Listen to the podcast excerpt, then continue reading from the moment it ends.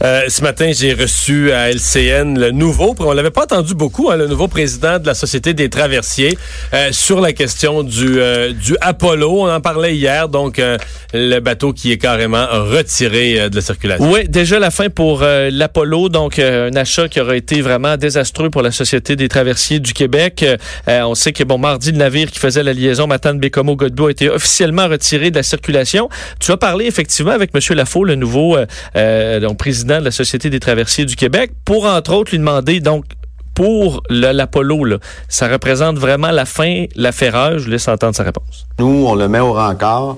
Euh, c'est une aventure qui coûte quand même, euh, grosso modo, 3,5 millions, là, selon les calculs, les chiffres qu'on a cumulés jusqu'à présent. Et c'est pour cette raison que j'ai mis un stop à tout ça. Cela étant dit, euh, là, on est à explorer toutes nos options. juste, quand vous dites au rencard, ça veut-tu dire qu'on on l'envoie à ferraille. Il, va, il, va, être défait pour les, pour les morceaux puis l'acier. On est rendu là? C'est ce que j'ai l'intention de faire avec, à moins qu'il y ait un transporteur qui nous écrive et puis qui nous dise qu'ils veulent l'Apollo, sauf que ce que je pense qui est très peu probable. Très peu probable. Très peu probable et on est probablement d'accord avec lui. Donc carrément métal et pièces là, pour un navire qu'on a acheté il y a quelques quelques mois à peine. Et là évidemment on se tourne vers le futur. Donc il faudra trouver un autre navire. On est rendu là-dedans dans un dernier droit semble-t-il pour acheter un navire beaucoup plus moderne celui-là, mais on va euh, prendre notre temps, donc les inspections, euh, s'assurer que l'équipage soit soit formé. Alors on peut s'attendre à ce que ce soit euh, ben, pas avant plusieurs mois qu'on puisse avoir ce navire beaucoup plus récent.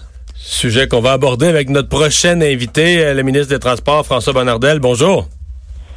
Bonjour, tout le monde. Monsieur Bonnardel, on vous soit parler de, la révolution dans l'industrie du taxi, mais on peut pas ne pas faire cette parenthèse sur euh, à la fois l'Apollo, l'aventure de ce bateau qui devait faire quelques mois de remplacement qui a foiré, euh, mais sur l'ensemble du dossier de la Société des traversiers, de la traverse Matane-Bécomo. vous avez quoi à nous dire aujourd'hui? Ben, c'est certain que je suis pas fier euh, de tout l'épisode, euh, l'épisode Apollo. Faut bien comprendre, depuis l'arrêt de service euh, du, du FA Gauthier en décembre dernier, on est en situation d'urgence. Au mois de janvier, la Société des traversiers, avec son ancienne administration, avait mis sur la table cinq, six possibilités de location ou d'achat de bateaux. Maintenant, le seul qui répondait aux normes classification de glace minimalement, là, ça c'était la première chose, c'était l'Apollo. L'Apollo avait été inspecté par Transport Canada en avril 2018.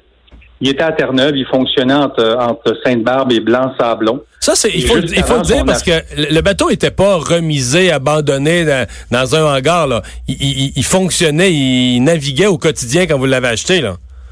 Ce bateau naviguait à Terre-Neuve, transportait des gens de Terre-Neuve et Québec. Et avant de l'acheter, on a demandé une dernière certification de Transport Canada pour s'assurer que le bateau était sécuritaire pour transporter des gens. Vous comprendrez bien que jamais, au grand jamais, on aurait mis la vie des, usagers, des clients en danger.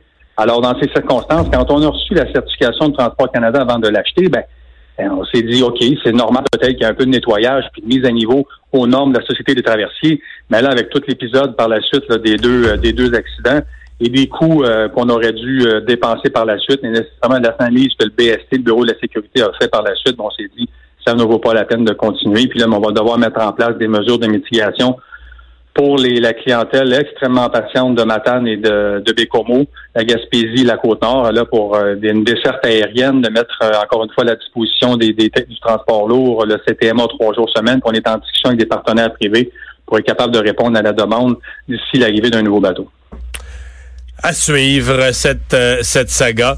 Euh, industrie du taxi, c'est toute une réforme que vous avez euh, proposée aujourd'hui. Est-ce qu'on peut dire qu'on qu'on tourne la page, qu'on ferme les livres sur quoi? Quatre, cinq décennies d'une industrie du taxi euh, traditionnelle où tu allais chercher ton permis, puis avec un permis, tu avais le monopole, personne d'autre avait le droit de transporter des gens.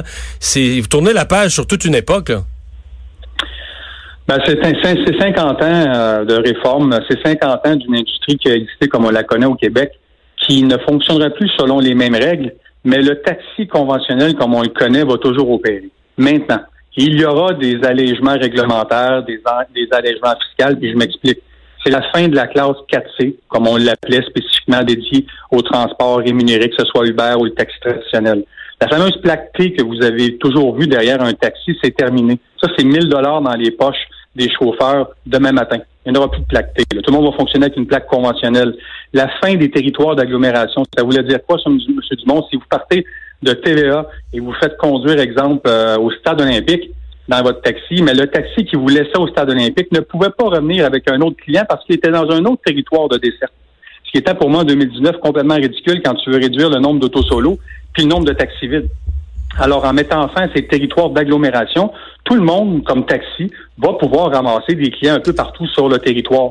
La tarification dynamique, c'est ce qu'on nous demandait aussi depuis le début pour euh, les taxis. Ça veut dire quoi, ça? C'est que si vous avez déjà utilisé, exemple, l'application Uber, ça se peut qu'au Centre Bell, un soir, pour un show ou un match de hockey, vous avez appelé un Uber et là, la demande était très forte. On vous dit que ça va vous coûter 14, 12, 15% de plus ce soir parce qu'il y a moins de véhicules chauffeurs les, euh, les euh, euh, applications technologiques. Donc, à partir de maintenant, tous ceux qui auront une application, que ce soit Eva, que ce soit Lyft dans le futur, Uber ou l'application mobile à Montréal qui, qui, est créée ou qui existe, mais le, le client va pouvoir dire oui ou non, j'accepte cette tarification additionnelle et versus le fait aussi que quand le client va commander par application un taxi, il va voir le coût immédiatement.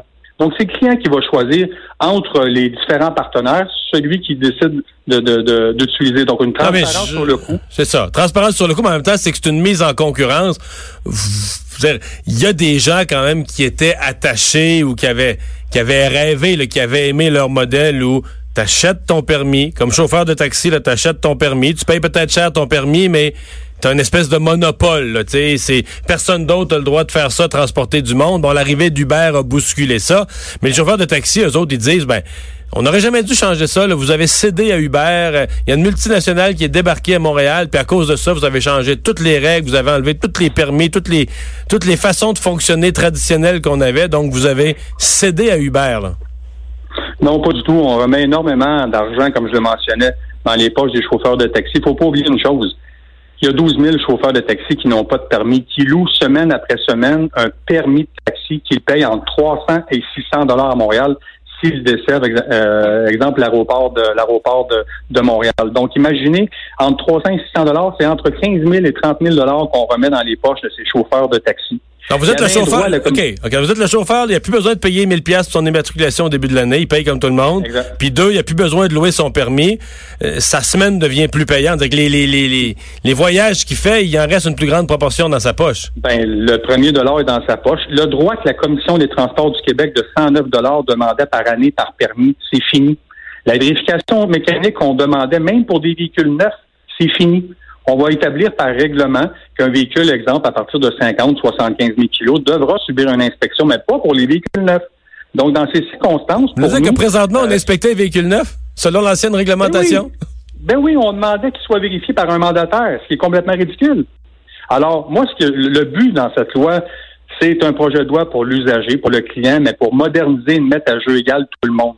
J'en conviens que c'est une révolution, mais c'est une révolution qui aurait dû être faite, voilà, des années déjà. Puis je vous dis une chose, M. Dumont, si cette loi avait existé, voilà, trois ans, Théo Taxi existerait encore à Montréal. Ouais.